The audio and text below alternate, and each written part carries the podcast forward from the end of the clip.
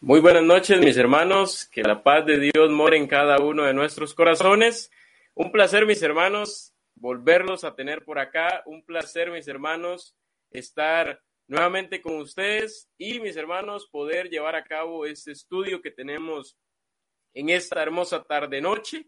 Ya, recordarles, mis hermanos, el programa donde vamos a estar hablando nosotros acerca de la esperanza, esa esperanza que nos habla Primera de Pedro, capítulo 2, versículo, capítulo 3, perdón, versículo 15, mis hermanos, acerca de defender nuestra esperanza. Y es por eso que el programa o el proyecto se titula Defendamos juntos nuestra esperanza. Entonces, mis hermanos, sean bienvenidos cada uno de ustedes, esperando en Dios que todos podamos disfrutar esta noche, porque tendremos nuestra segunda lección a cargo de nuestro hermano Cristian. Le habla acá su hermano Ernesto López. Mis hermanos, un placer volverlos a tener a cada uno de ustedes. A los que se irán conectando de igual forma, mis hermanos, va a ser un gozo, va a ser un placer el tenerlos por acá con nosotros. Y en el episodio de hoy, mis hermanos, estaremos hablando acerca de entendiendo la esperanza del cristiano.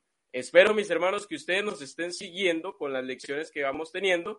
Claramente ya llevamos con esta, serían dos, pero mis hermanos, en esta ocasión, nuestro hermano Cristian nos traerá lo que es la lección acerca de entendiendo la esperanza del cristiano. Así que mis hermanos, es un gozo, es una bendición, es un placer, es un privilegio para nosotros poder compartir este programa con nuestro hermano Cristian Vargas, que se los voy a poner ahí a nuestro hermano.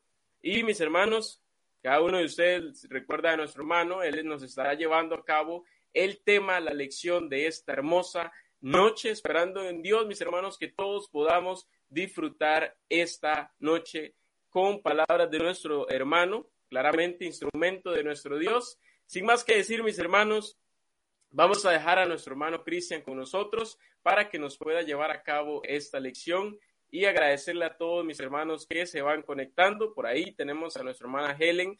Saludos. Eh, a todos los que se van conectando y así mis hermanos, esperando en Dios, podamos disfrutar. Mi hermano Cristian. Hermano Ernesto, buenas tardes. Gracias por esa, por esa introducción. Eh, saludos a todos los hermanos y hermanas que ya se nos van conectando esta semana en horario especial. Debo decir que el Señor es eh, todopoderoso, por supuesto, y omnisciente. El día de ayer hicimos un cambio para hacer este en vivo el día de hoy por motivo de que el día de ayer era Día de las Madres en Costa Rica, pero casualmente este servidor de ustedes el día de ayer estuvo bastante, bastante enfermo, eh, prácticamente en cama, así que no hubiese yo podido transmitir esta lección el día de ayer, pero gloria a Dios que hoy estamos con vida y con salud y nos permite tener esta gran oportunidad de compartir con ustedes que nos están mirando en esta noche la esperanza que Dios ha depositado en cada uno de nuestros corazones. Como siempre, les invitamos, hermanos, amigos, a dejarnos sus preguntas, sus comentarios en las redes sociales y con gusto las estaremos presentando o si es una pregunta tratando de, de, de contestarla. La semana anterior, hermano Ernesto, usted tuvo la, la gran dicha de compartir con nosotros acerca del tema de la esperanza del mundo. Y vimos cosas muy importantes acerca de la esperanza del mundo. Lo que hoy pretendemos en esta noche es hacer un contraste eh, con el tema que usted presentó la semana anterior y el tema que vamos a presentar el día de hoy.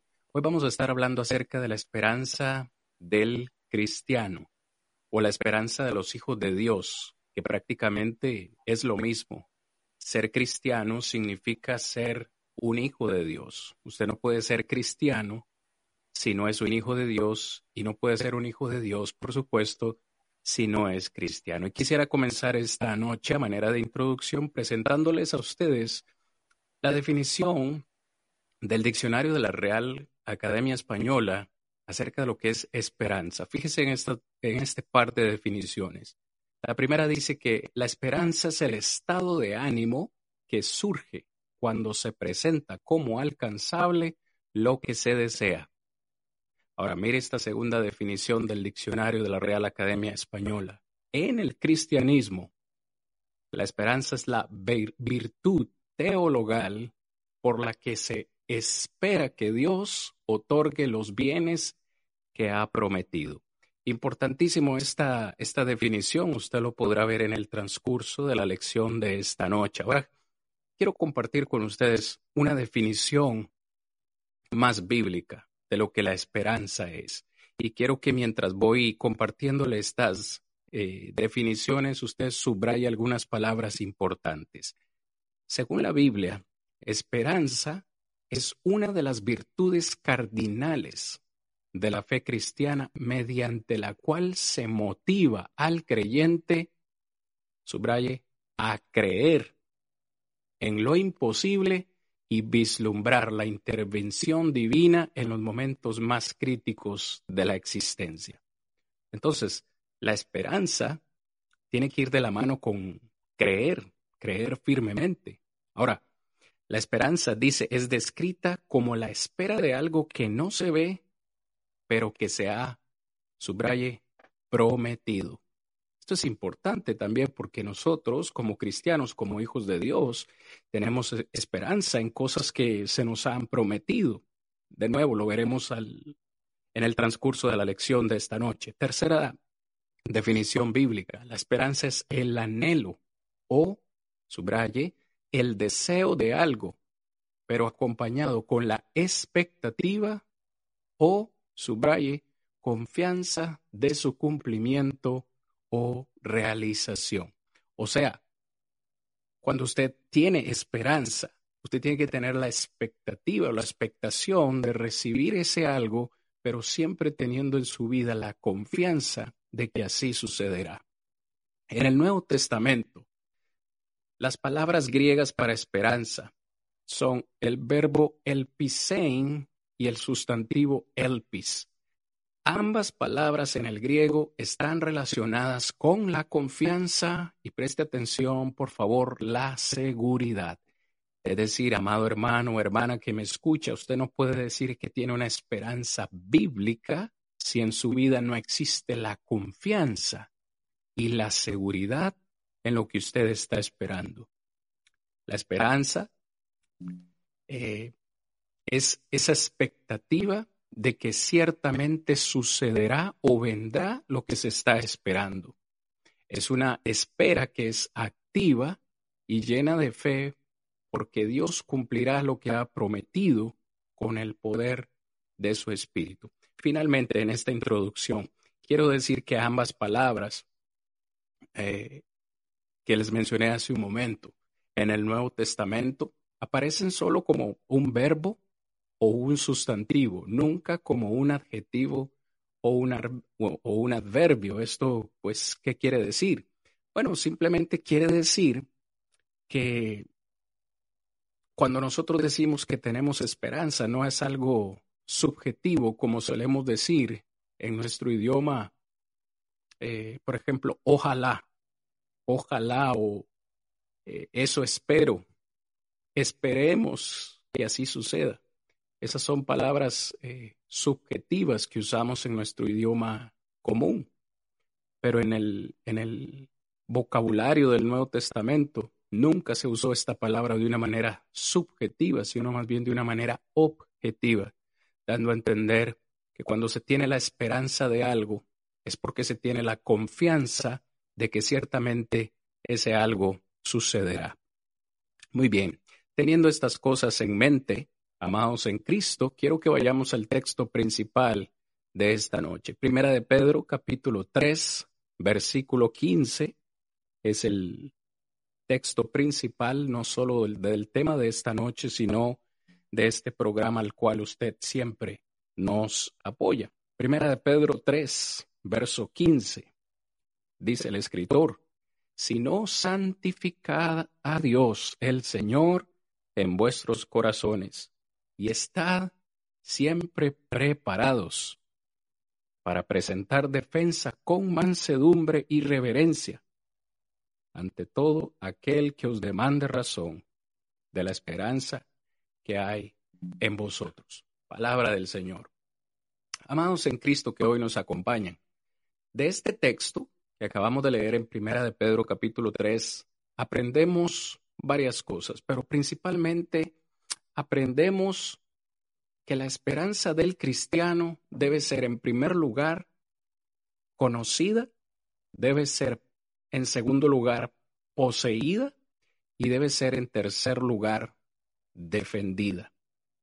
Esta última parte de que debemos defender la esperanza es prácticamente el último paso en el proceso, es decir, antes de que yo pueda defender la esperanza o mi esperanza, yo debo poseer esa esperanza y antes de eso debo haberla eh, conocido. Es todo un proceso, pero sin lugar a duda, Pedro nos dice que debemos estar preparados. Y ese va a ser el punto de mi lección en esta noche, hermano Ernesto.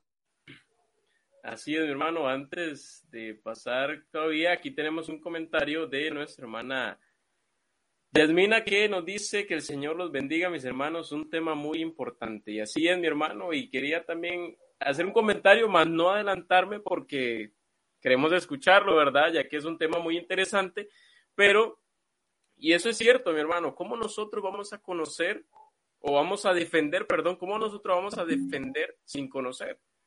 Y eso es cierto, pero no quiero adelantarme más, quiero dejárselo a usted por ahí. Y antes, mi hermano, de pasar con usted, dice nuestro hermano Héctor, buenas tardes, mis hermanos, gracias por compartir ese buen tema, ya que es de mucha bendición para nuestra vida espiritual. Muchas gracias, mi hermano, y a los que se van conectando de igual forma, que Dios me los bendiga. Mi hermano Cristian. Gracias, hermano, y gracias a los hermanos que nos comentan y nos apoyan en este ministerio que hemos iniciado para la gloria del Señor. Como decía, Pedro nos presenta un gran reto. El gran reto es defender la esperanza que hay en nosotros. Pero Pedro nos dice algo importantísimo. Amados en Cristo y amigos que nos escuchan, debemos estar preparados, o sea, debe haber una preparación para nosotros estar listos o capacitados para defender esa esperanza. Parte de esa preparación incluye, por contexto, en el capítulo 3 de Primera de Pedro, incluye que nosotros necesitamos ser hijos de Dios. En segundo lugar, eh, por contexto, para poder prepararnos significa no temer a las persecuciones del mundo. En tercer lugar, según el versículo 15, antes de que usted y yo podamos defender esta esperanza, necesitamos santificar a Cristo, el Señor, en nuestros corazones. Usted me dirá, ¿por, ¿por qué menciona la palabra Cristo? ¿No dice el texto que debemos santificar a Dios? Amados hermanos, cuando nosotros vamos al griego, el lenguaje original en que se escribió esta carta, la palabra griega es Christos, eh, creo que la Reina Valera hace una excelente traducción de las escrituras, pero en este particular decidieron colocar la palabra Dios ahí cuando en el lenguaje original es Cristo. Pero no importa porque nos refuerza la idea de que Cristo es Dios. Y no solamente eso, sino que tenemos que santificar a Cristo en nuestros corazones. Pero, ¿qué significa eso? ¿Qué significa santificar a Cristo en nuestros corazones? Bueno, la idea es muy sencilla. Santificar simplemente significa dedicarse o consagrarse para el servicio o lealtad al Señor. En otras palabras, necesitamos sentir reverencia por el Señor a tal punto de darle a Cristo Jesús el primer lugar en nuestras vidas, aún en las luchas y en las pruebas. Esto es importantísimo, porque si Cristo Jesús no tiene el primer lugar en nuestras vidas, pues permítame decirle con toda honestidad, mis hermanos, que nunca nos sentiremos motivados a defender la esperanza que hay en nosotros. Ahora que hemos santificado al Señor en nuestros corazones, pues estaremos de alguna forma preparados para presentar esta defensa.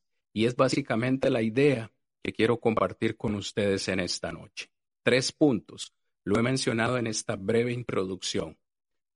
La esperanza del cristiano, la esperanza del Hijo de Dios debe ser conocida, debe ser poseída y debe ser defendida. Hablemos en primer lugar acerca de este primer punto. El cristiano debe prepararse para conocer siempre la esperanza que Dios le ha dado. Quiero que me acompañen a Efesios capítulo 1, por favor, para desarrollar este punto con ustedes acerca de que la esperanza debe ser conocida. Efesios capítulo 1, y vamos a leer en primer lugar el versículo 18. De una vez eh, les voy recordando, hermanos, a los que ya nos están acompañando, si usted tiene alguna pregunta o comentario, por favor, háganoslo saber. Será de gran gozo para nosotros contestar sus preguntas.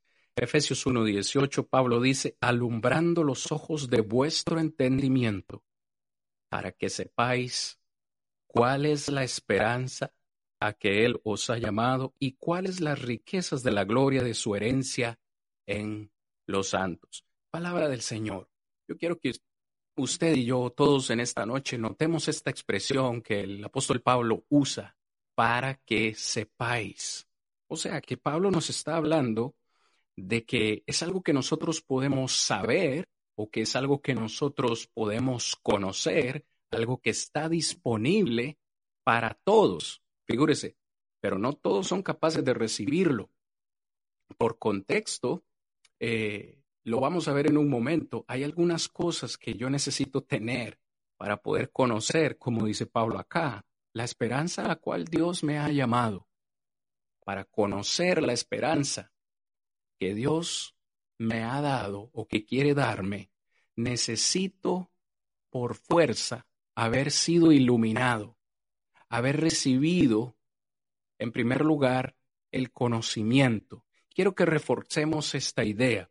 Quizás cuando uno lee un versículo aislado es un poco difícil comprender, pero cuando analizamos todo el contexto se nos hace un poco más fácil.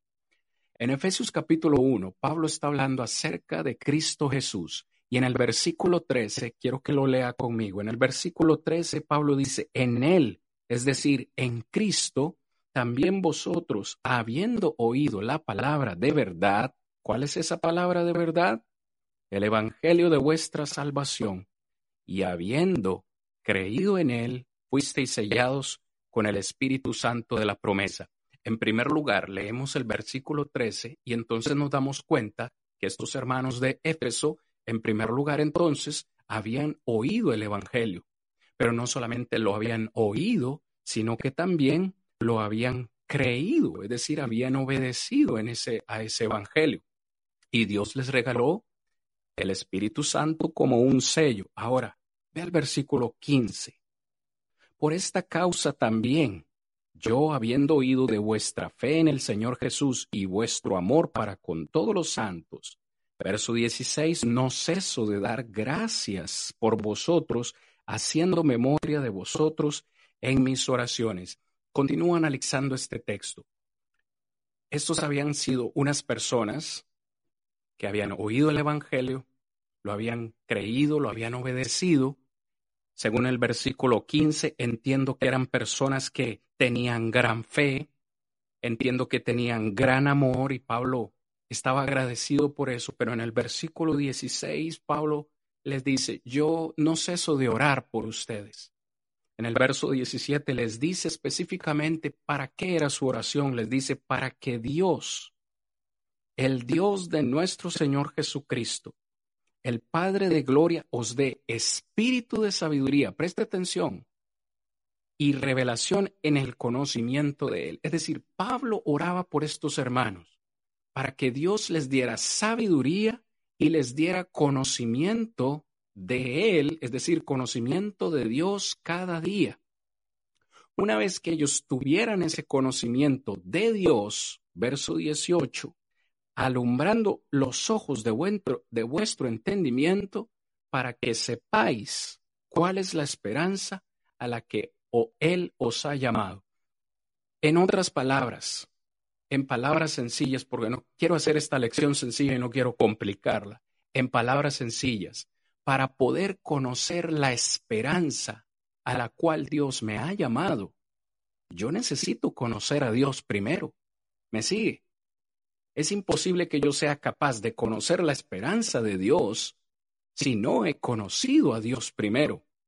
Y en esto, por supuesto, el cristiano o el Hijo de Dios se diferencia por completo del mundo. Primera de Juan capítulo 3, verso 1 dice, eh, mirad cuál amor nos ha dado el Padre, para que seamos hechos o podamos ser llamados hijos de Dios. Por eso el mundo no nos conoce porque no le conoció a Él.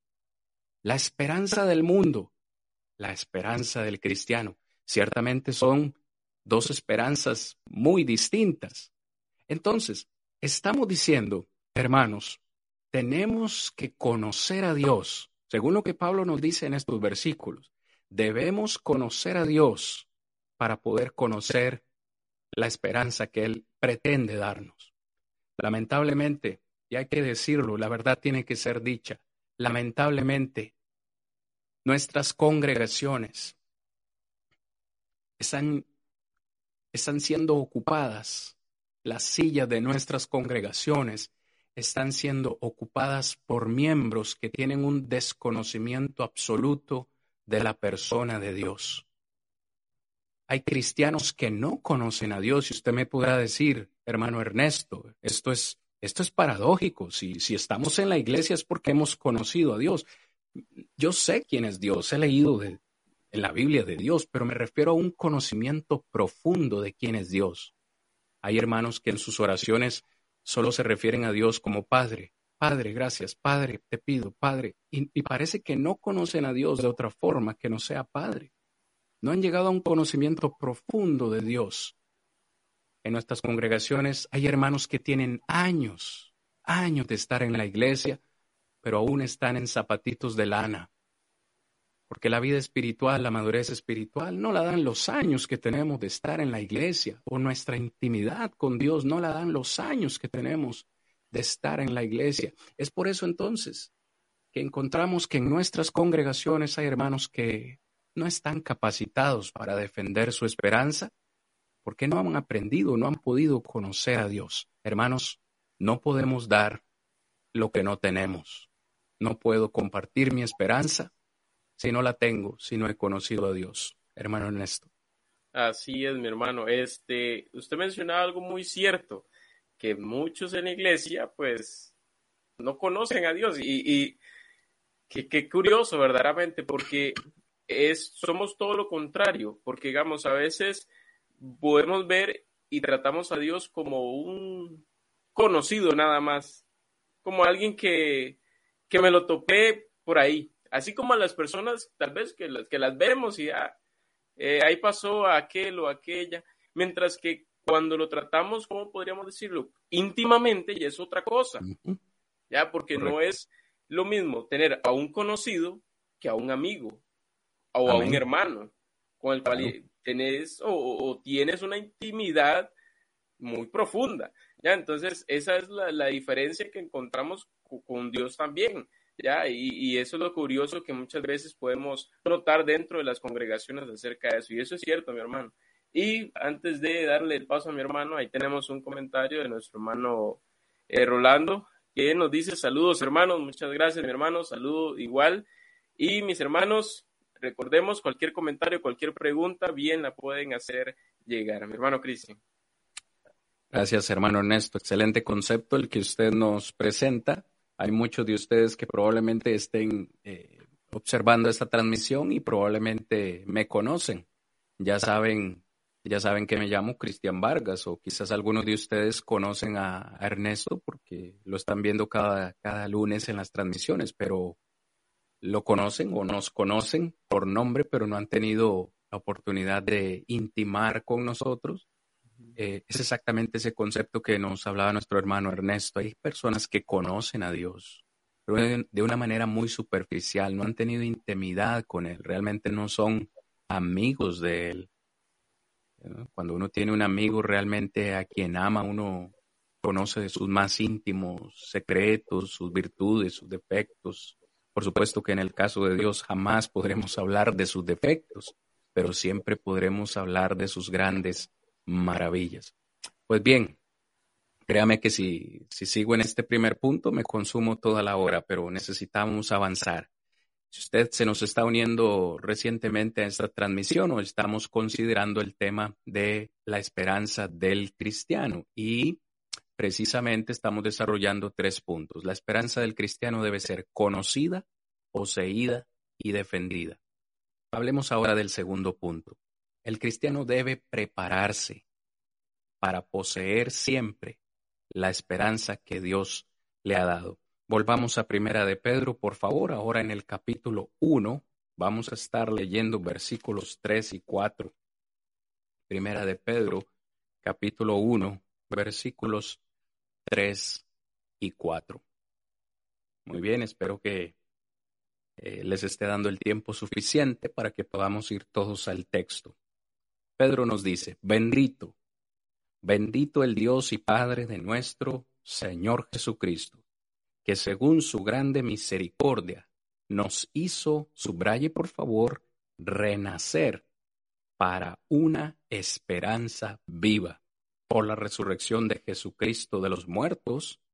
Verso 4, para una herencia incorruptible, incontaminada e inmarcesible, reservada en los cielos para vosotros. Palabra de nuestro Dios.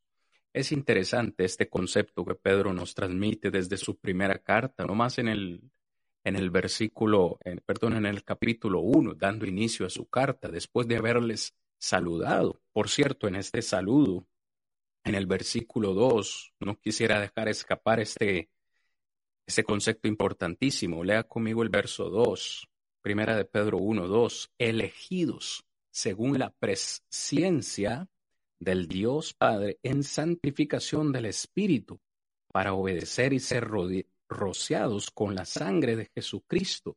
Gracia y paz os sean multiplicadas. Yo quiero que notemos, por favor, con mucho cuidado, cómo Pedro nos dice que nosotros fuimos escogidos o elegidos, en primer lugar, por la presencia de Dios, es decir, por su infinita sabiduría, su infinito conocimiento, pero fuimos escogidos o elegidos en primer lugar, dice, para obedecer.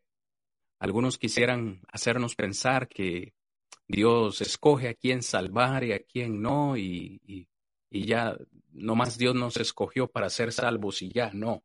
Pedro dice que fuimos escogidos, en primer lugar, para obedecer y en segundo lugar, para ser rociados con la sangre de Jesucristo. Ahora, lo que necesitamos averiguar es cuándo sucede esto, qué es lo que necesito obedecer y en qué momento usted y yo podemos ser rociados con la sangre de Jesucristo. Pues este nuevo nacimiento, porque Pedro habla en el versículo 3 que Dios nos hizo renacer. Es decir, Pedro está hablando de un renacimiento todos los que estamos escuchando esta lección, los que ya tenemos sentido común, entendemos que ya nacimos. Yo hace 42 años que vine a este mundo, que mi madre me trajo a este mundo. Pero Pedro habla de un renacimiento. Es Dios quien nos hizo renacer. Es ese mismo concepto que Cristo Jesús trató de abordar con Nicodemo allá en Juan capítulo 3. Nicodemo se acerca a Jesús y le dice, sabemos que has venido de parte de Dios porque nadie puede hacer las obras que tú haces si Dios no está con él. Parece que Jesús cambia la conversación y le dice, Nicodemo, de cierto, de cierto te digo que el que no naciere del agua y del espíritu no podrá entrar en el reino de, de Dios. Es decir, Cristo de igual forma desarrolla este concepto de un renacimiento. Y aunque en este contexto de Juan capítulo 3 Cristo nunca menciona la palabra bautismo, hoy todos entendemos, porque ni siquiera Nicodemo lo entendió, le dijo, ¿cómo puede suceder esto? ¿Cómo puede alguien entrar en el vientre de su madre de nuevo y, y nacer? Hoy entendemos que Cristo se estaba refiriendo a un nacimiento espiritual que es únicamente posible cuando bajamos a las aguas del bautismo. Dicho de otra forma, Pedro nos dice que Dios nos hizo renacer, Pero para yo poder renacer, según lo que dice Pedro y Cristo, yo necesito obedecer. Ahora entiendo qué es lo que necesito obedecer. Necesito obedecer al plan de Dios en el bautismo y en el momento del bautismo es cuando tengo contacto con la sangre de Cristo. Este es un concepto que no puedo desarrollar esta noche, pero usted puede ir a Romanos capítulo 6, casi que todo el capítulo, y encontrará que es en ese momento donde tenemos contacto con la sangre de Cristo Jesús. Pedro nos dice el Padre Celestial nos hizo renacer para una esperanza. Este es el motivo o la razón principal por la cual hemos renacido, para una esperanza viva. Es viva porque nos asegura la vida eterna. Pedro dice, así como Cristo resucitó de entre los muertos por el poder de Cristo Jesús, nosotros tenemos la misma esperanza. Ahora vea lo que dice el versículo 3 en primera de Pedro 1, versículo 13, perdón. Por tanto, ceñid los lomos de vuestro entendimiento, sed sobrios y esperad. Misma palabra griega para esperanza. Esperad por completo en la gracia que se os traerá cuando Jesucristo sea manifestado. Voy ordenando las ideas. Estamos diciendo que la esperanza para poder ser defendida tiene que ser poseída primero. Y estoy diciendo en este punto que para poder poseer esta esperanza única que viene de parte de Dios, yo necesito nacer de nuevo. Yo necesito haber sido bautizado. Es por eso que estamos haciendo un contraste entre la esperanza del mundo y la esperanza del cristiano. No puede ser la misma esperanza, porque para poseer este tipo de esperanza del que estamos hablando hoy, yo necesito ser un hijo de Dios, algo que es únicamente posible cuando bajo a las aguas del bautismo en obediencia y tengo contacto con la sangre de Cristo Jesús. Hermanos, amigos, sin esta esperanza que es viva, difícilmente tendremos consolación, difícilmente tendremos consolación en las pruebas de la vida. Yo creo que lo, lo, mencionamos la semana anterior. Es por eso que muchas personas, y permítame decirlo con toda honestidad, muchos cristianos se están quitando la vida. Muchos cristianos se están suicidando. Es más, quiero ir un poco más allá. Muchas iglesias del Señor están muriendo. ¿Por qué? Porque no han depositado su esperanza en Dios. Vea lo que dice el verso 21. Ahí mismo en Primera de Pedro capítulo 1, versículo 21. Hablando y de igual forma, quiero leer desde el, desde el 19 para que entendamos que Pedro continúa hablando de Cristo sino con la sangre preciosa de Cristo, como de un cordero sin mancha y sin contaminación. Este Cristo ya estaba destinado desde antes de la fundación del mundo, pero manifestado en los postreros tiempos por amor de vosotros, y mediante el cual, es decir, mediante Cristo, creemos en Dios, que le resucitó de los muertos y le ha dado gloria. Preste atención. ¿Para qué hizo Dios esto? para que nuestra fe y nuestra esperanza sean en Dios. Nuestra fe y nuestra esperanza deben ser poseídas, pero deben ser depositadas también en nuestro Dios Padre Celestial. En este punto estoy desarrollando la idea de que necesitamos poseer la esperanza. Bueno, he dicho que para poseerla necesitamos bajar a las aguas del bautismo. Y probablemente si usted me está escuchando en esta noche y usted es un hijo de Dios, usted ya bajó a las aguas del bautismo, hoy usted dice, bueno, ya cumplí el requisito, ya la tengo. Sí, gloria a Dios por eso. Gloria a Dios porque ya poseemos esta esperanza. Pero mis hermanos, mis amigos, hay un peligro evidente de que perdamos esta esperanza tan gloriosa y maravillosa. Es por eso que el enemigo constantemente está trabajando, anda como un león rugiente buscando a quien devorar. El, el diablo tiene por objetivos matar, robar, destruir, es lo que dice Juan, el Evangelio de Juan, capítulo 10. Esos son sus propósitos, matar, robar y destruir. Use esas tres palabras y aplíquelas a su esperanza. Dios, Dios no lo permita, pero el diablo quiere matar tu esperanza. El diablo quiere robarte la esperanza y quiere también destruir tu esperanza. La pregunta es, ¿se lo vamos a permitir? ¿Vamos a permitir que esto suceda? No, cada día necesitamos hacer eh, en nuestra mente, en nuestro corazón, el propósito de voy a seguir poseyendo la esperanza de Dios. Cuando estamos en esos momentos difíciles, ¿cómo mantener viva esta esperanza? Quizás usted hoy está pasando por situaciones difíciles y usted me dice, hermano, yo, yo entiendo y hasta me motiva lo que usted está diciendo en esta lección esta noche, pero usted no conoce mis problemas.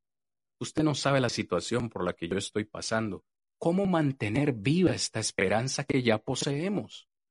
¿Qué es lo que debo hacer para que esta esperanza no muera? O dicho de otra forma, ¿cómo podría yo alimentar diariamente esta esperanza? De eso es lo que quiero hablar en el tercer punto, pero quisiera, hermano Ernesto, que usted nos deje pues también sus, sus ideas, sus pensamientos en, en cuanto a este segundo punto, poseer esta esperanza. Y vuelvo y repito, mi hermano, es curioso porque ¿cómo la podríamos nosotros poseer sin la persona de Cristo? Es curioso porque nosotros no hubiésemos obtenido esa esperanza viva sin la persona de, de Cristo. Nosotros no hubiéramos conocido esa esperanza sin la persona de Cristo. O sea, necesario Cristo, hermanos, claro que sí. ¿Para qué? Para nosotros conocer la verdad. Para todo aquel que ha bajado las aguas del bautismo, como decía nuestro hermano, eh, era necesario que Cristo viniera al mundo. ¿ya? Y nosotros poder obedecer a esa verdad y poseerla, poseer esa esperanza, mis hermanos, que Dios nos ha ofrecido. Y como decía el hermano, es de, es de bendición. Ahora, queda en nosotros el cuidarla según como nos dice Juan en Apocalipsis. Claramente nosotros debemos perseverar. Mis hermanos, yo siempre lo digo, un día, dos días, no, mis hermanos, eso es todos los días, porque el diablo, como nos decía nuestro hermano, constantemente va a buscar cómo destruir a cada uno de nosotros que buscamos hacer la voluntad de nuestro Dios. Y son palabras muy ciertas, mi hermano, y no, no quiero adelantarme con el tema que usted lleva, pero poseerla, mis hermanos, es necesario. Anteriormente nos dijo el hermano, conocerla es necesario, poseerla es necesario, y ahora vamos a ver lo que nuestro hermano nos trae de, otro punto. Mis hermanos, eh, aquí tenemos un comentario de nuestra hermana Rosa. nuestra hermana nos pone ahí unas manitas. Saludos a nuestra hermana, que Dios me la bendiga, y así a cada uno de los que se van conectando. Vuelvo y repito, mis hermanos, pregunto el comentario, hágala llegar para así poderla abordar durante este, este tema que que nos está dejando nuestro hermano, este, nos va dejando satisfechos, pero siempre queremos escuchar más. Así que mis hermanos, escuchemos ese tercer punto que nuestro hermano nos trae a cada uno de nosotros. Mi hermano Cristo. Amén, hermano. Gracias una vez más a todos nuestros hermanos por esos eh, comentarios que nos van dejando. Si usted se nos va uniendo, disculpen si, si Recién usted se nos va uniendo a esta transmisión. Recordarles, estamos hablando en esta noche de la esperanza del cristiano, la esperanza del Hijo de Dios. Hemos dicho en primer lugar, esta esperanza debe ser conocida. En segundo lugar, dijimos, debe ser poseída. Y hemos dicho cómo poseer esta esperanza. Ahora, quiero compartir con ustedes este último punto, que no por ser el último, no deja de ser importante. Este punto es que el cristiano debe prepararse para defender siempre la esperanza que Dios le ha dado. Como lo dije hace un momento, hace un rato en la introducción, defender la esperanza es el último paso, por decirlo así. Usted ahora que ya posee esta esperanza y que ya la ha conocido, la ha experimentado en su vida, ahora usted estará capacitado para poder defenderla. Para este punto quisiera desarrollar con ustedes las palabras de Pablo en Hechos. Quiero que me acompañen a ir a Hechos capítulo 26, versículos 6 al 8. Hechos 26, versículos 6 al 8. Dice así, y ahora por la esperanza de la promesa que Dios hizo a nuestros padres, soy llamado a juicio, promesa cuyo cumplimiento esperan que han de alcanzar nuestras doce tribus, sirviendo constante a Dios, constantemente a Dios de día y de noche. Por esta esperanza, oh rey Agripa, soy acusado por los judíos, que se juzga entre vosotros cosa increíble, que Dios resucite a los muertos. Palabra de nuestro Dios. Hermanos, el apóstol Pablo en, en repetidas ocasiones tuvo que presentar defensa ante varios reyes acerca de muchas cosas que se le acusaban. De hecho, en segunda de Timoteo capítulo 4, versículo 16, carta que se considera fue la última carta que Pablo escribió antes de morir. En ese texto Pablo dice, en mi primera defensa, ninguno estuvo a mi lado, sino que todos me desampararon. No les sea tomado en cuenta. Así que Pablo en muchas ocasiones presentó defensa de las cosas por las cuales se le acusaban pero también en Filipenses capítulo 1. Disculpen. Capítulo 1, versículos 16 y 17. Pablo también dice que él sabía y conocía y entendía que había sido escogido de parte de Dios para presentar defensa del Evangelio. En ese contexto, Pablo dice en realidad entiendo que algunos predican a Cristo por contienda o por envidia y otros lo predican genuinamente, pero da igual. El nombre de Cristo se está predicando, sea la razón por la que sea. Yo entiendo, dice Pablo, he sido escogido para presentar defensa del Evangelio. Sin embargo, el texto que acabamos de leer de Hechos capítulo 26, verso 6 es un texto interesantísimo porque Pablo está pronto a presentar defensa ante el rey Herodes Agripa. Ahora, esto fue antes de ser enviado a Roma y finalmente ser enjuiciado por el emperador. Pero si usted hubiese estado en los zapatos de Pablo, ¿cómo hubiese presentado usted su defensa? Considere el, siguiente aspecto histórico. La familia de los Herodes no, no tenían fama de ser buenos, tenían fama de todo lo contrario ser absolutamente crueles. De hecho, el abuelo de Herodes Agripa fue aquel que intentó matar al niño Jesús. Su tío abuelo fue el que mató a Juan el Bautista, el que le cortó la cabeza a Juan el Bautista. Su padre, Agripa I, fue quien mató a Jacobo, el primer apóstol, y encarceló a Pedro. Es decir, Pablo está ante un hombre poderoso, el rey, pero también con un antecedente familiar bastante cruel. ¿Qué le podía esperar a Pablo? ¿Cómo hubiese presentado usted su defensa si hubiese sido usted Pablo? ¿Cuáles hubiesen sido sus palabras en defensa? ¿Pediría usted clemencia ante el rey? ¿Le hablaría acerca de todos sus logros, ¿Rogaría usted por un milagro? Probablemente yo lo hubiese hecho. Sin embargo, Pablo no. Pablo no se enfocó, no se enfocó, perdón, en él, ni en los logros que haya alcanzado. Su defensa o su justificación fue esta. Hoy estoy presentado o soy presentado delante de ti, Rey Agripa, porque creí en las promesas de Dios.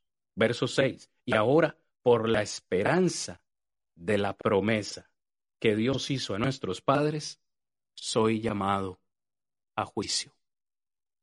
Fíjese usted cómo Pablo presenta su defensa. Estoy aquí, delante de ti, para presentar mi defensa y mi defensa es que estoy aquí delante de ti en juicio porque decidí creer en las promesas de Dios hermano Ernesto.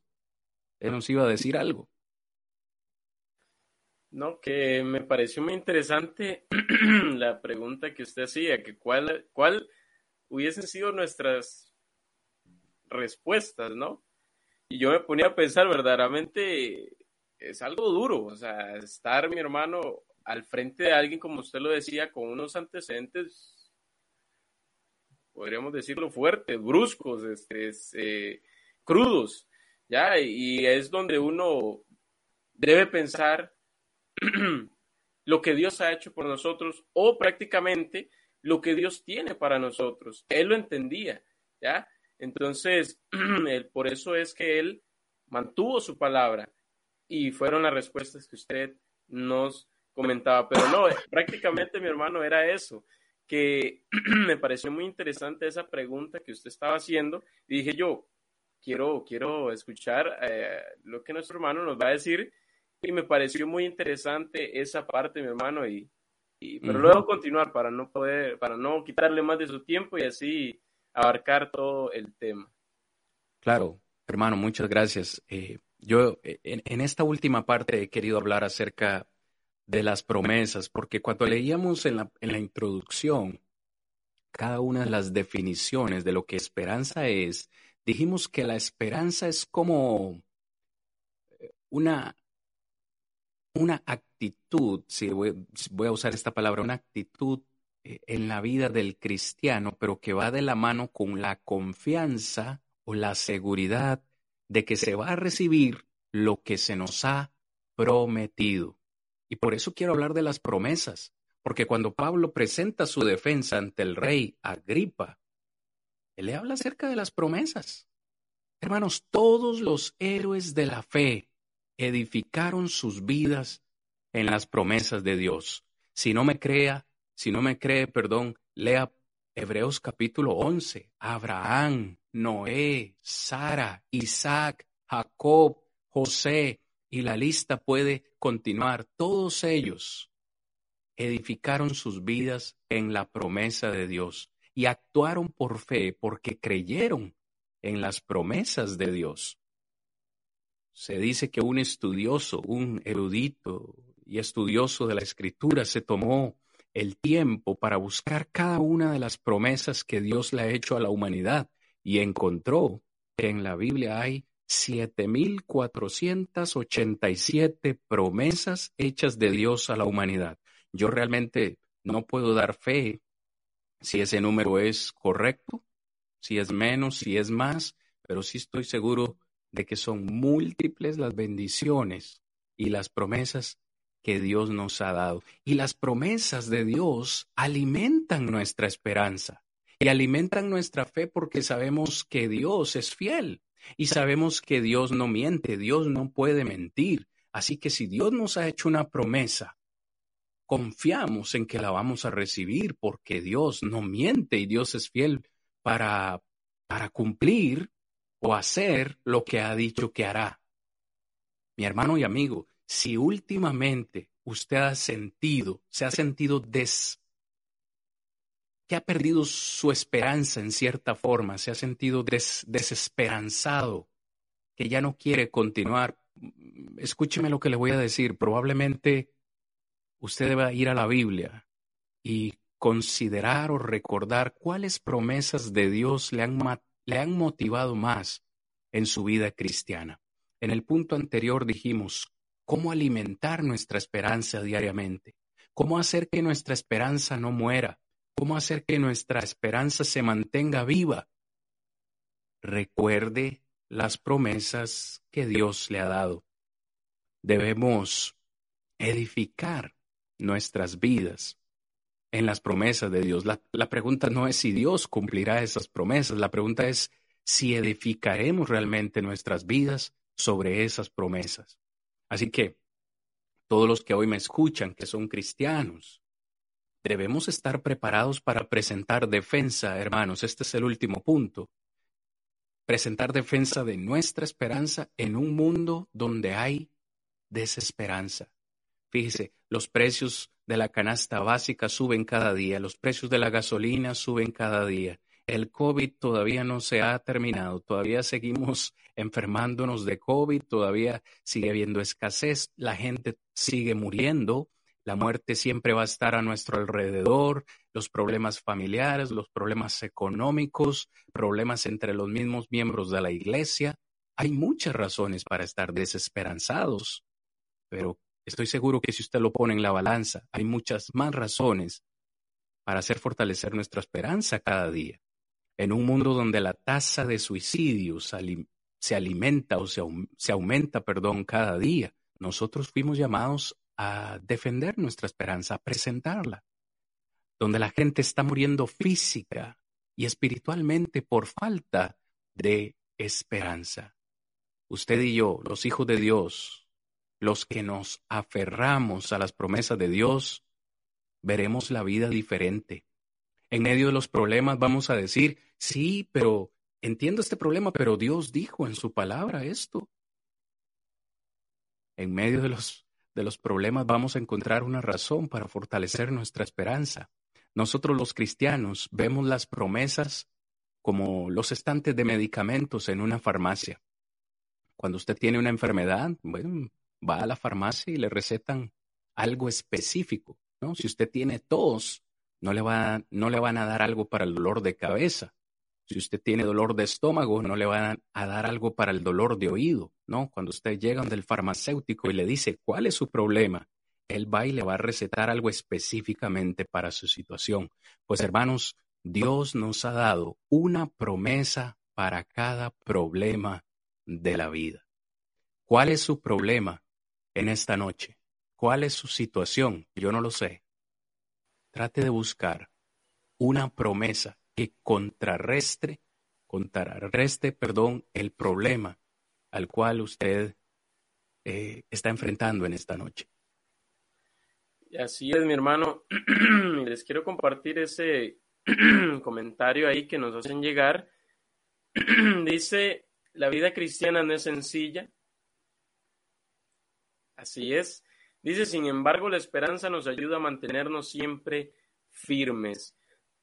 nos alegra, mis hermanos, que lo que nuestro hermano Cristian está hablando nos está llegando, porque es cierto, la vida cristiana no es sencilla, mis hermanos, no es sencilla, pero al tomarnos y entender lo que Dios hace por nosotros, vamos a poder eh, comprender un poco más lo que nos está sucediendo y como nos decía nuestro hermano, poder encontrar en las escrituras eh, la respuesta también a nuestras situaciones. Y, y es curioso, mis hermanos, pero vamos a continuar con nuestro hermano. Gracias, hermano Ernesto, y todos los que están esta noche con nosotros. Desde ya les decimos, les amamos en Cristo. Este trabajo que hacemos es para la gloria de Dios, pero también para la edificación de cada uno de ustedes. Gracias por tomar el tiempo de estudiar con nosotros la palabra. No les quiero robar más que dos minutos para la conclusión del tema en esta noche. Me encantan las palabras de Pablo en Hechos 26, 7. Por esta esperanza, oh rey Agripa, soy acusado por los judíos. Es decir, hoy estoy delante de ti, Agripa, por la esperanza que yo le he compartido a los judíos. Lo cual me lleva a concluir, hermanos, que cuando nosotros presentemos defensa de esa esperanza que hay en nosotros, pues muchos nos van a criticar, muchos nos van, incluso se, se burlarán de nosotros. Pero, ¿qué más da? Esta esperanza es viva, confiamos en ella y queremos fortalecerla. A manera de conclusión, hermanos, ofendemos a Dios cuando no defendemos la esperanza que Él nos dio. Primera de, tres, primera de Pedro, perdón, 3.15 es un mandamiento directo. No hacerlo significa una desobediencia a un mandamiento directo, por tanto ofendemos a Dios. En la lección de esta noche he dicho que necesitamos conocerla. Le pregunto en esta noche, ¿conoce usted esta esperanza? En esta lección he dicho que necesitamos poseerla. Usted que me escucha en esta noche, ¿posee usted esta esperanza? Finalmente he dicho que necesitamos defenderla. Hermano amigo, ¿está defendiendo usted esta esperanza?